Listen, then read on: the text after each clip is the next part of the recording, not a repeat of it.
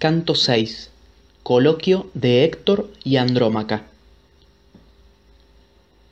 Quedaron solos en la batalla horrenda troyanos y aqueos que se arrojaban broncíneas lanzas y la pelea se extendía acá y acullá de la llanura entre las corrientes del Simoente y del Janto. Allá ante Telamonio, antemural de los aqueos, rompió el primero la falange troyana a hizo aparecer la aurora de la salvación entre los suyos hiriendo de muerte al tracio más denodado al alto y valiente acamante hijo de eusoro. Acertóle en la cimera del casco guarnecido con crines de caballo la lanza se clavó en la frente la broncínea punta atravesó el hueso y las tinieblas cubrieron los ojos del guerrero. Diomedes valiente en el combate mató a Axilo Teutránida, que, abastado de bienes, moraba en la bien construida Arisbe, y era muy amigo de los hombres, porque en su casa, situada cerca del camino, a todos les daba hospitalidad. Pero ninguno de ellos vino entonces a librarlo de la lúgubre muerte, y Diomedes le quitó la vida a él y a su escudero Calesio, que gobernaba los caballos. Ambos penetraron en el seno de la tierra. Euríalo dio muerte a Dreso y Ofeltio, y fuese tras Esepo y Pédaso, a quienes la Naya de Abarbarea había concebido en otro tiempo del eximio Bucolión, hijo primogénito y bastardo del ilustre Laomedonte. Bucolión apacentaba ovejas y tuvo amoroso consorcio con la ninfa, la cual quedó encinta y dio a luz a los dos mellizos.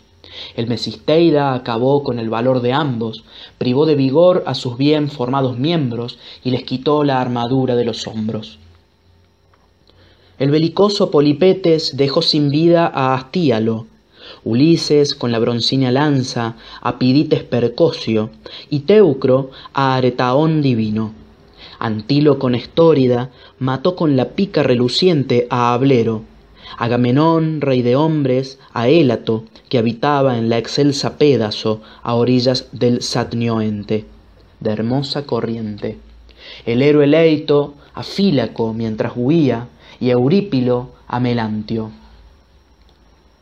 Menelao, valiente en la pelea, cogió vivo a Adrasto, cuyos caballos, corriendo despavoridos por la llanura, chocaron con las ramas de un tamarisco, rompieron el corvo carro por el extremo del timón y se fueron a la ciudad con los que huían espantados.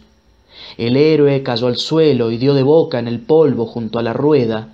Acercósele Menelao Atrida con la ingente lanza y aquel, abrazando sus rodillas, así le suplicaba. Hazme prisionero, hijo de Atreo, y recibirás digno rescate.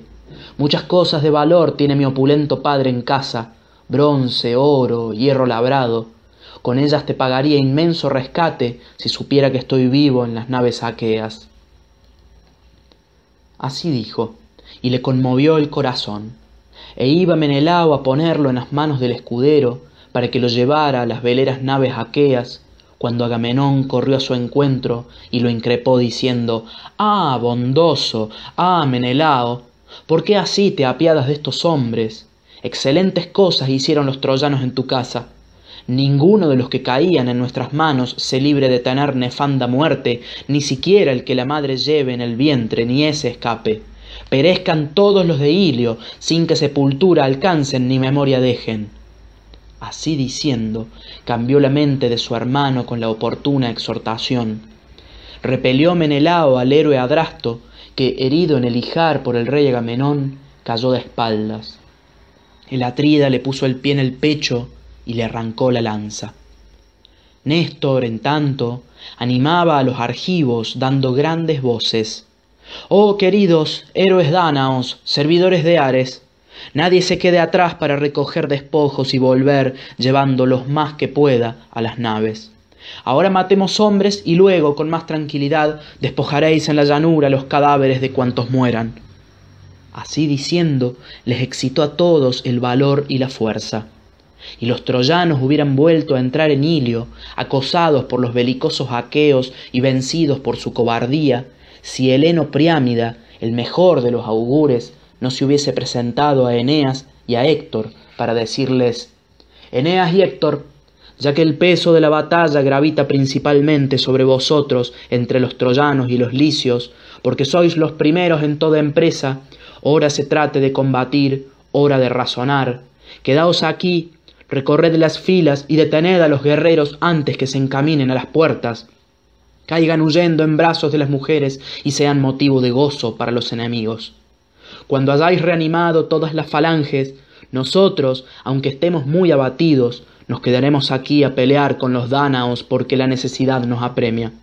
Y tú, Héctor, ve a la ciudad y di a nuestra madre que llame a las venerables matronas. Vaya con ellas al templo dedicado a Atenea, la de ojos de lechuza, en la Acrópolis. Abra con la llave la puerta del sacro recinto.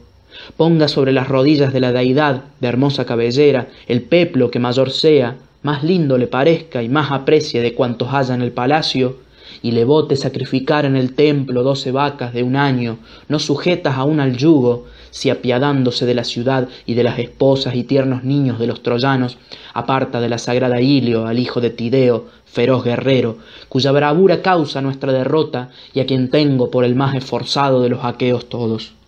Nunca temimos tanto ni al mismo Aquiles, príncipe de hombres, que es, según dicen, hijo de una diosa. Con gran furia se mueve el hijo de Tideo y en valentía nadie te iguala. Así dijo, y Héctor obedeció a su hermano. Saltó del carro al suelo sin dejar las armas y blandiendo dos puntiagudas lanzas recorrió el ejército por todas partes. Animólo a combatir y promovió una terrible pelea.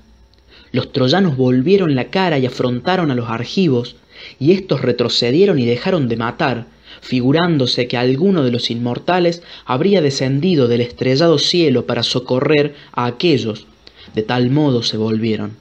Y Héctor exhortaba a los troyanos, diciendo en alta voz, Animosos troyanos, aliados de lejanas tierras venidos, sed hombres amigos, y mostrad vuestro impetuoso valor, mientras voy a Ilio y encargo a los respetables próceres y a nuestras esposas que oren y ofrezcan hecatombes a los dioses. Dicho esto, Héctor, el de tremolante casco, partió, y la negra piel que orlaba el abollonado escudo como última franja le batía el cuello y los talones. Glauco, vástago de Hipóloco y el hijo de Tideo, deseosos de combatir, fueron a encontrarse en el espacio que mediaba entre ambos ejércitos. Cuando estuvieron cara a cara, Diomedes, valiente en la pelea, dijo el primero, ¿Cuál eres tú, guerrero valentísimo de los mortales hombres? Jamás te vi en las batallas donde los varones adquieren gloria, mas al presente a todos los vences en audacia cuando te atreves a esperar mi formida lanza. Infelices de aquellos cuyos hijos se oponen a mi furor. Mas si fueses inmortal y hubieses descendido del cielo, no quisiera yo luchar con dioses celestiales. Poco vivió el fuerte Licurgo, hijo de Driante, que contendía con las celestes deidades, persiguió en los sacros montes de Nisa a las nodrizas de Dioniso, que estaba agitado por el delirio báquico, las cuales tiraron al suelo los tirsos al ver que el homicida Licurgo las acometía con la aguijada. El dios, espantado, se arrojó al mar, y Tetis le recibió en su regazo, despavorido y agitado por fuerte temblor por la amenaza de aquel hombre. Mas los felices dioses se irritaron contra Licurgo, cególe el hijo de Crono y su vida no fue larga porque se había hecho odioso a los inmortales todos. Con los bienaventurados dioses no quisiera combatir. Si eres uno de los mortales que comen los frutos de la tierra, acércate para que más pronto llegues al término de tu perdición. Respondióle el, el preclaro hijo de Hipóloco, Magnánimo Tidida, ¿por qué me interrogas sobre el abolengo? Cual la generación de las hojas, así la de los hombres. Esparce el viento las hojas por el suelo y la selva, reverdeciendo, produce otras al llegar la primavera. De igual suerte, una generación humana nace y otra perece. Pero ya que deseas saberlo, te diré cuál es mi linaje, de muchos conocido. Hay una ciudad llamada Éfira en el riñón de Argos, criadora de caballos, y en ella vivía Sísifo Eólida, que fue el más ladino de los hombres. Sísifo engendró a Glauco, y éste al eximio Belerofonte, a quien los dioses concedieron gentileza y envidiable valor. Mas Preto, que era muy poderoso entre los argivos, pues Zeus los había sometido a su cetro, hízole blanco de sus maquinaciones y lo echó de la ciudad. La divina Anta, Antea, mujer de Preto, había deseado con locura juntarse clandestinamente con Belerofonte, mas no pudo persuadir al prudente héroe, que sólo pensaba en cosas honestas, y mintiendo dijo al rey Preto Preto, ojalá te mueras o mata a Belerofonte, que ha querido juntarse conmigo sin que yo lo deseara. Así dijo. El rey se encendió en ira al oírla, y si bien se abtuvo de matar a aquel por el religioso temor que sintió su corazón, le envió a la Licia, y haciendo mortíferas señales en una tablita que se doblaba, entrególe los perniciosos signos con orden de que los mostrase a su suegro para que éste lo perdiera. Belerofonte, poniéndose en camino debajo del fausto patrocinio de los dioses, llegó a la vasta Licia y a la corriente del Janto. El rey recibióle con afabilidad, hospedóle durante nueve días y mandó matar otros tantos bueyes. Mas, al aparecer por décima vez la aurora, la de rosáceos dedos, lo interrogó y quiso ver la nota que de su yerno preto le traía. Y así que tuvo la funesta nota, ordenó a Belerofonte que lo primero de todo matara a la ineluctable quimera, ser de naturaleza no humana, sino divina, con cabeza de león, cola de dragón y cuerpo de cabra, que respiraba encendidas y horribles llamas y aquel le dio muerte, alentado por divinales indicaciones. Luego tuvo que luchar con los afamados Sólimos y decía que este fue el más recio combate que con hombres sostuvo. En tercer lugar quitó la vida a las varoniles amazonas, y cuando regresaba a la ciudad, el rey, urdiendo otra dolosa trama, armóle una celada con los varones más fuertes que halló en la espaciosa Licia, y ninguno de éstos volvió a su casa, porque a todos les dio muerte el eximio Belerofonte. Comprendió el rey que el héroe era vástago ilustre de alguna deidad, y lo retuvo allí, lo casó con su hija y compartió con él la dignidad regia. Los licios, a su vez, acotáronle un hermoso campo de frutales y sembradío que a los demás aventajaba para que pudiese cultivarlo. Tres hijos dio a luz la esposa del aguerrido Belerofonte, Isandro, Hipóloco y Laodamia, y ésta, amada por el próvido Zeus, dio a luz al deiforme Sarpedón, que lleva armadura de bronce. Cuando Belerofonte se atrajo el odio de todas las deidades, vagaba solo por los campos de Alea, royendo su camino y apartándose de los hombres. Ares, insaciable de pelea, hizo morir a Isandro en un combate con los afamados Sólimos, y Artemis, la que usa riendas de oro, irritada, mató a su hija. A mí me engendró Hipóloco, de éste pues soy hijo, y envióme a Troya, recomendándome muy mucho que descollara y sobresaliera siempre entre todos, y no deshonrase el linaje de mis antepasados, que fueron los hombres más valientes de Efira y la extensa Licia. Tal alcurnia y tal sangre me glorío de tener. Así dijo. Alegróse Diomedes, valiente en el combate, y clavando la pica en el almo suelo, respondió con cariñosas palabras al pastor de hombres.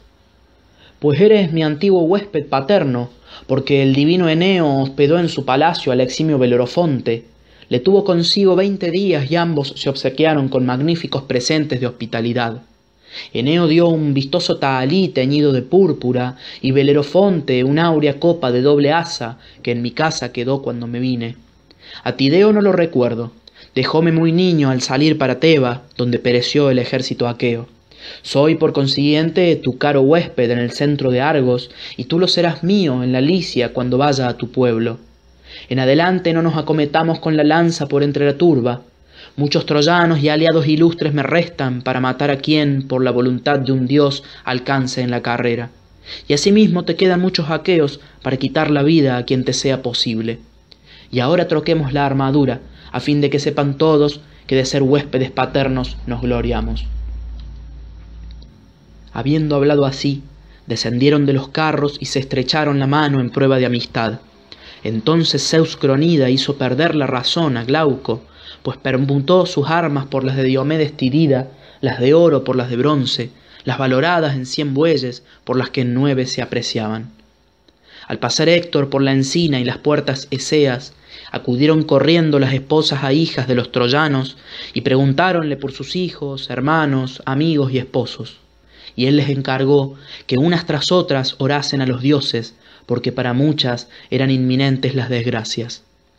Cuando llegó al magnífico palacio de Príamo, provisto de bruñidos pórticos, en él había cincuenta cámaras de pulimentada piedra, seguidas, donde dormían los hijos de Príamo con sus legítimas esposas, y enfrente, dentro del mismo patio, otras doce, construidas igualmente con sillares, continuas y techadas, donde se acostaban los yernos de Príamo y sus castas mujeres.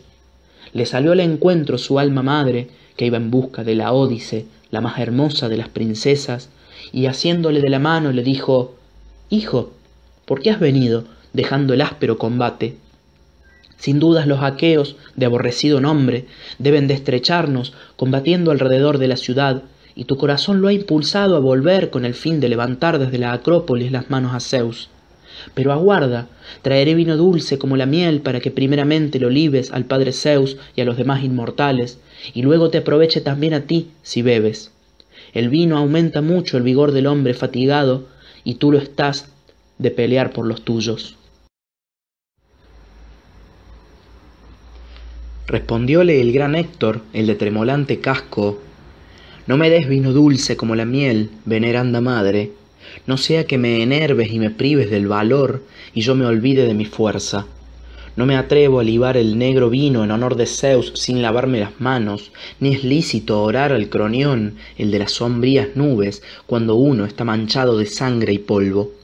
Pero tú congrega a las matronas llévate perfumes y entrando en el templo de Atenea que impera en las batallas, pon sobre las rodillas de la deidad de hermosa cabellera el peplo mayor, más lindo y que más aprecies de cuantos hayas en el palacio, y vota a la diosa sacrificar en su templo doce vacas de un año, no sujetas aún al yugo, si apiadándose de la ciudad y de las esposas y tiernos niños de los troyanos, aparta de la sagrada Ilio al hijo de Tideo, feroz guerrero, cuya valentía causa nuestra derrota.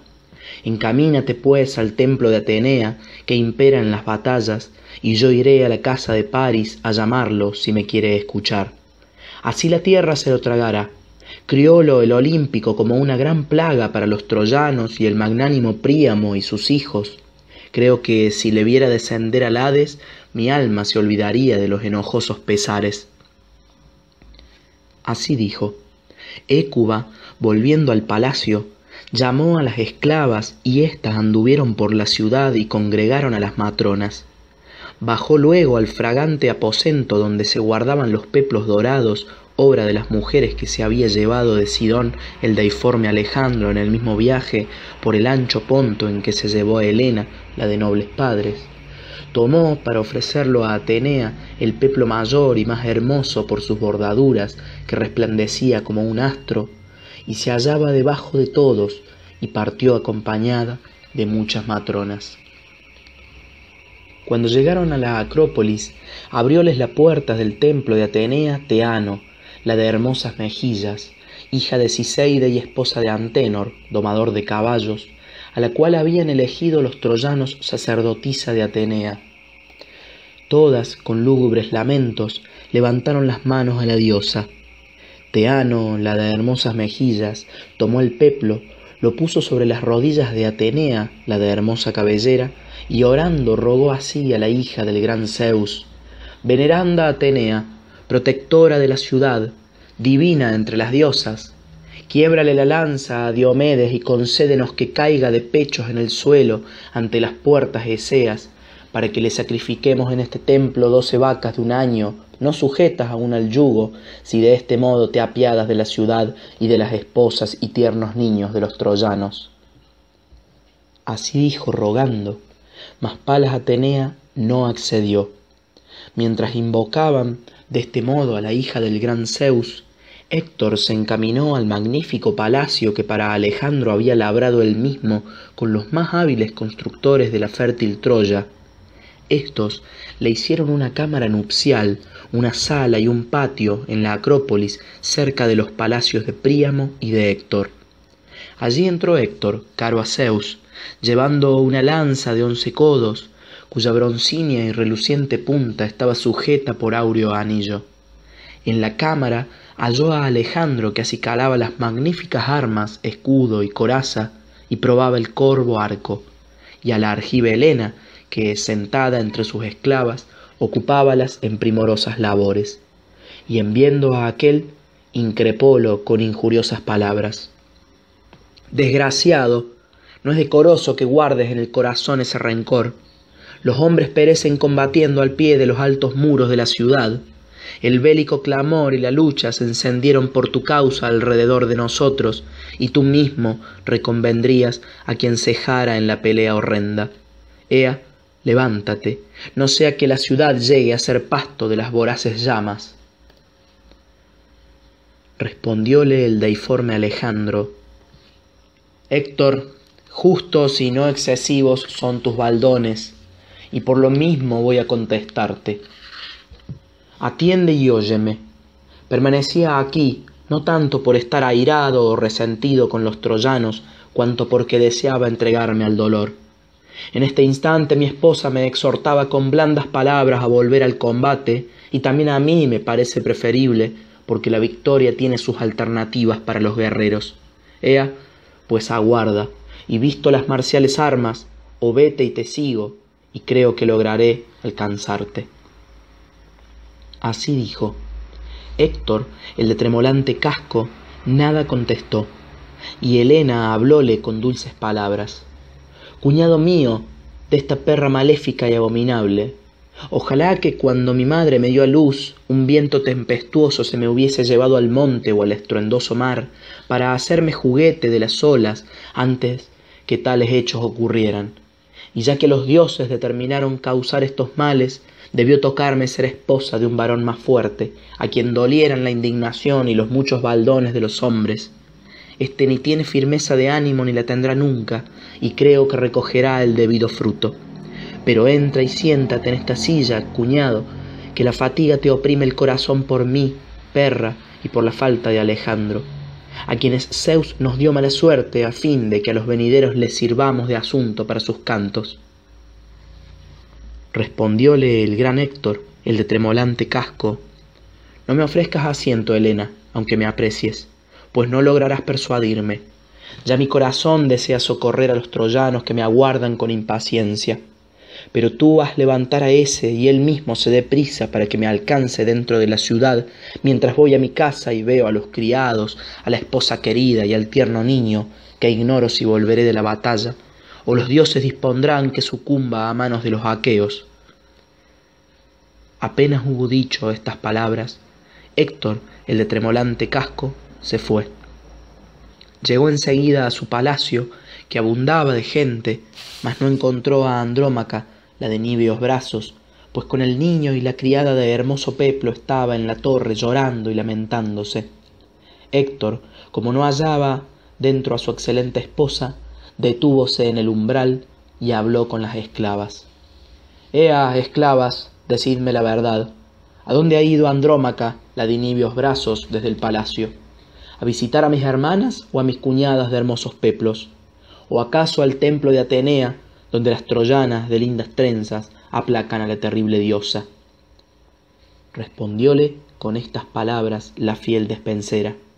Héctor, ya que tanto nos mandas decir la verdad, no fue a visitar a tus hermanas, ni a tus cuñadas de hermosos peplos, ni al templo de Atenea, donde las troyanas de lindas trenzas aplacan a la terrible diosa, sino que subió a la gran torre de Ilio, porque supo que los troyanos llevaban la peor parte y era grande el ímpetu de los aqueos. Partió hacia la muralla, ansiosa como loca, y con ella se fue la nodriza que lleva el niño.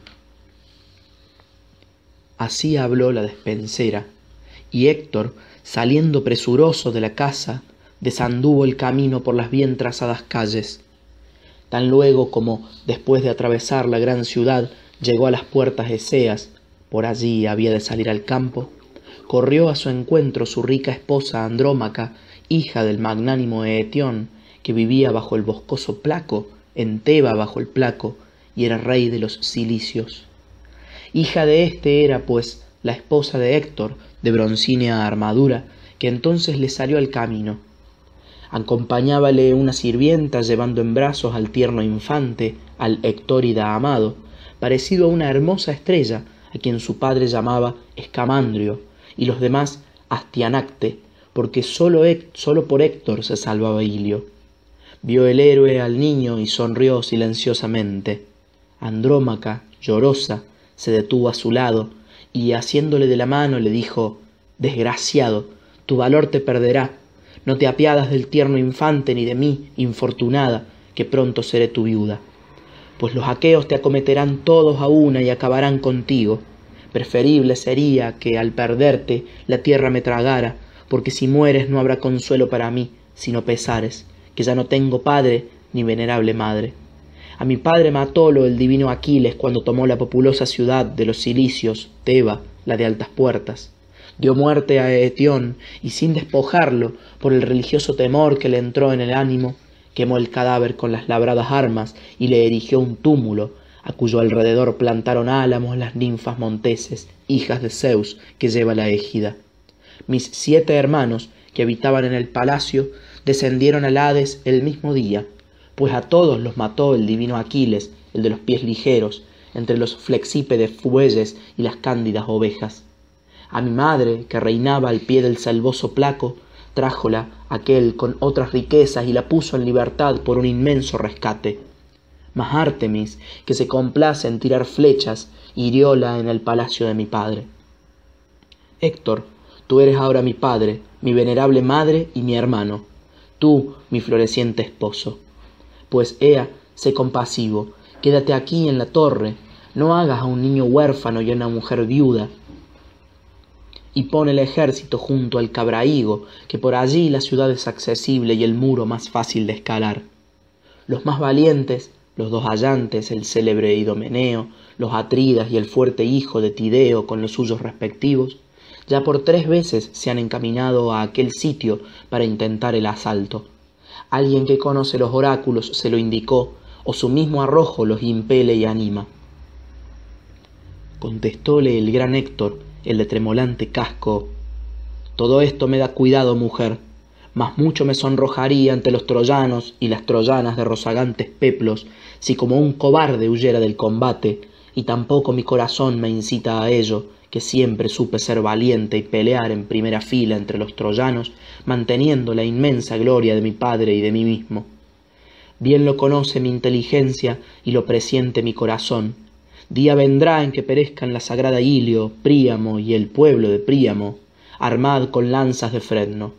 Pero la futura desgracia de los troyanos, de la misma Écuba, del rey Príamo y de muchos de mis valientes hermanos que caerán en el polvo a manos de los enemigos, no me importa tanto como la que padecerá tú cuando alguno de los aqueos de broncíneas corazas se te lleve llorosa, privándote de libertad, y luego tejas tela a Argos a las órdenes de otra mujer, o vayas por agua a la fuente Meseide o Hiperea, muy contrariada porque la dura necesidad pesará sobre ti. Y quizás alguien exclame al verte derramar lágrimas, esta fue la esposa de Héctor, el guerrero que más se señalaba entre los troyanos, domadores de caballos, cuando en torno de Ilio peleaban. Así dirán, y sentirás un nuevo pasar, un nuevo pesar al verte sin el hombre que pudiera librarte de la esclavitud. Pero ojalá un montón de tierra cubra mi cadáver antes que oiga tus clamores o presencie tu rapto.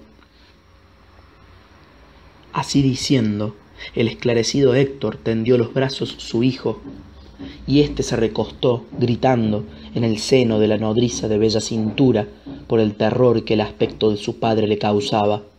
Dábanle miedo el bronce y el terrible penacho crines de caballo, que veía ondear en lo alto del yelmo. Sonriéronse el padre amoroso y la veneranda madre. Héctor se apresuró a dejar refulgente casco en el suelo, besó y meció en sus manos al hijo amado, y rogó así a Zeus y a, y a los demás dioses. Zeus y demás dioses, concededme que este hijo mío sea como yo, ilustre entre los troyanos a igualmente esforzado, que reine poderosamente en Ilio, que digan de él cuando vuelva de la batalla, es mucho más valiente que su padre, y que cargado de cruentos despojos del enemigo quien haya muerto, regocije el alma de su madre. Esto dicho, puso el niño en brazos de la esposa amada, que al recibirlo en el perfumado seno sonreía con el rostro todavía bañado en lágrimas. Notólo el esposo y compadecido acaricióla en la mano y le dijo Desdichada, no en demasía tu corazón se acongoje que nadie me enviará al Hades antes de lo dispuesto por el destino, y de su suerte ningún hombre, sea cobarde o valiente, puede librarse una vez nacido. Vuelve a casa, ocúpate en las labores del telar y la rueca, y ordena a las esclavas que se apliquen al trabajo, y de la guerra nos cuidaremos cuantos varones nacimos en Ilio, y yo el primero. Dichas estas palabras, el preclaro Héctor se puso el yelmo adornado con crines de caballo, y la esposa amada regresó a su casa, volviendo la cabeza de cuando en cuando y vertiendo copiosas lágrimas. Pronto llegó Andrómaca al palacio lleno de gente, de Héctor, matador de hombres. Halló en él muchas esclavas y a todas las movió a lágrimas. Lloraban en el palacio a Héctor vivo aún, porque no esperaban que volviera del combate librándose del valor y de las manos de los aqueos. Paris no demoró en el alto palacio, pues así que hubo vestido las magníficas armas de labrado bronce, atravesó presuroso la ciudad haciendo gala de sus pies ligeros. Como el corcel avesado a bañarse de la cristalina corriente de un río, cuando se ve atado en el establo, come la cebada del pesebre y rompiendo el ronzal sale trotando por la llanura, yergue orgulloso la cerviz, ondean las crines sobre su cuello y, ufano de su lozanía, mueve ligero las rodillas encaminándose a los acostumbrados sitios donde los caballos pasen. De aquel modo, Paris, hijo de Príamo, cuya armadura brillaba como un sol, descendía gozoso de la excelsa Pérgamo por sus ágiles pies llevado. Alejandro alcanzó enseguida a su hermano el divino Héctor, cuando éste regresaba del lugar en que había pasado el coloquio con su esposa, y fue el primero en hablar, diciendo Mi buen hermano, mucho te hice esperar deteniéndote, a pesar de tu impaciencia, pues no he venido oportunamente como ordenaste. Respondióle Héctor, el de tremolante casco Querido, nadie que sea justo reprenderá tu trabajo en el combate, porque eres valiente. Mas a veces te complaces en desalentarte y no quieres pelear, y mi corazón se aflige cuando oigo que te baldonan los troyanos que tantos trabajos sufren por ti. Pero vámonos, y luego lo arreglamos todo. Si Zeus nos permite ofrecer en nuestro palacio la cratera de la libertad a los celestes sempiternos dioses por haber echado de Troya a los aqueos de hermosas grebas.